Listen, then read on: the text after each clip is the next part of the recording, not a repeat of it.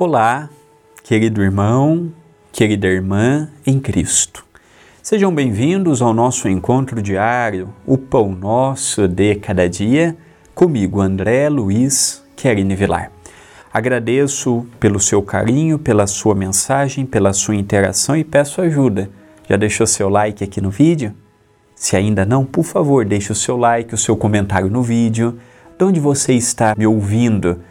É aqui do Brasil, é de Portugal, é dos Estados Unidos? Ou mesmo se for do Brasil, qual a sua cidade, qual o seu estado? Vamos fazer da TV A Caminho da Luz também um meio de interação. Nós aqui em Itapira e você neste Brasilzão, neste Portugal maravilhoso ou em qualquer outro lugar que você esteja que compõe o nosso planeta Terra.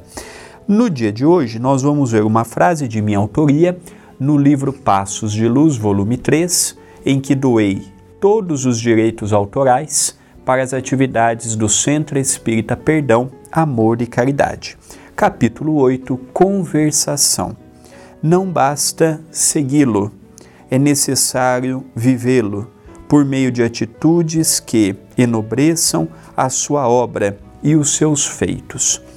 Seguir Jesus não é simplesmente iniciar uma live, ir num templo religioso cristão, escrever algo em torno de Jesus que já nos dá o título de sermos cristãos, de segui-lo. Seguir Jesus não é honrando-o pelos lábios, pelo verbo, pela escrita.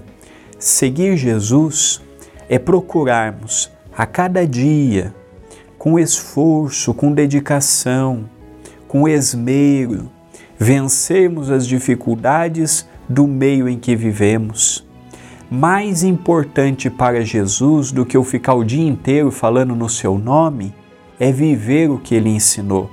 Vou conseguir na plenitude como conseguiu Chico Xavier? Não, porque Chico Xavier já é um espírito bem-aventurado eu sou um espírito ainda endividado, passando ainda por muitos tumultos que ontem quem originou foi eu mesmo.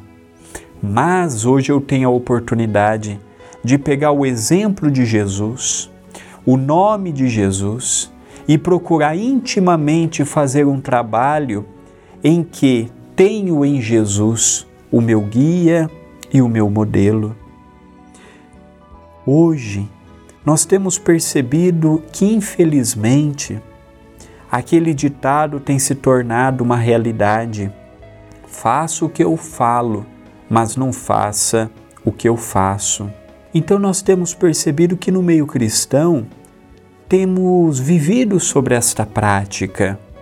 A fala muito bonita, com exemplos que marcam o nosso coração, mas quando nós vamos ver a pessoa em casa, a pessoa no trabalho, a pessoa na sociedade, a pessoa dentro do próprio templo religioso, é totalmente diferente.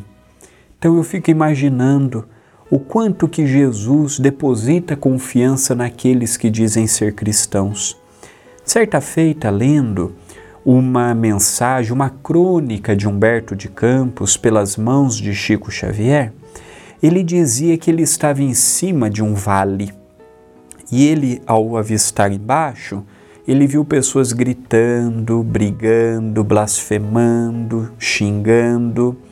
E ele, pela sua cultura, foi perguntando: é este, é aquele povo que está aqui?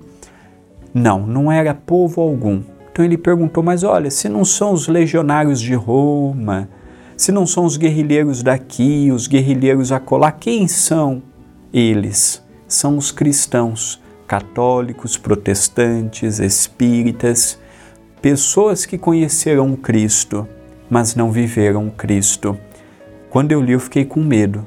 Será que eu também não sou um candidato aí para um vale dos cristãos falidos?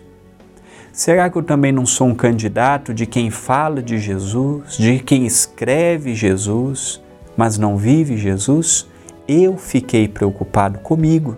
Falei assim, André, olha, vamos mudar, porque senão amanhã seremos nós aí. Pensemos nisto, mas pensemos agora.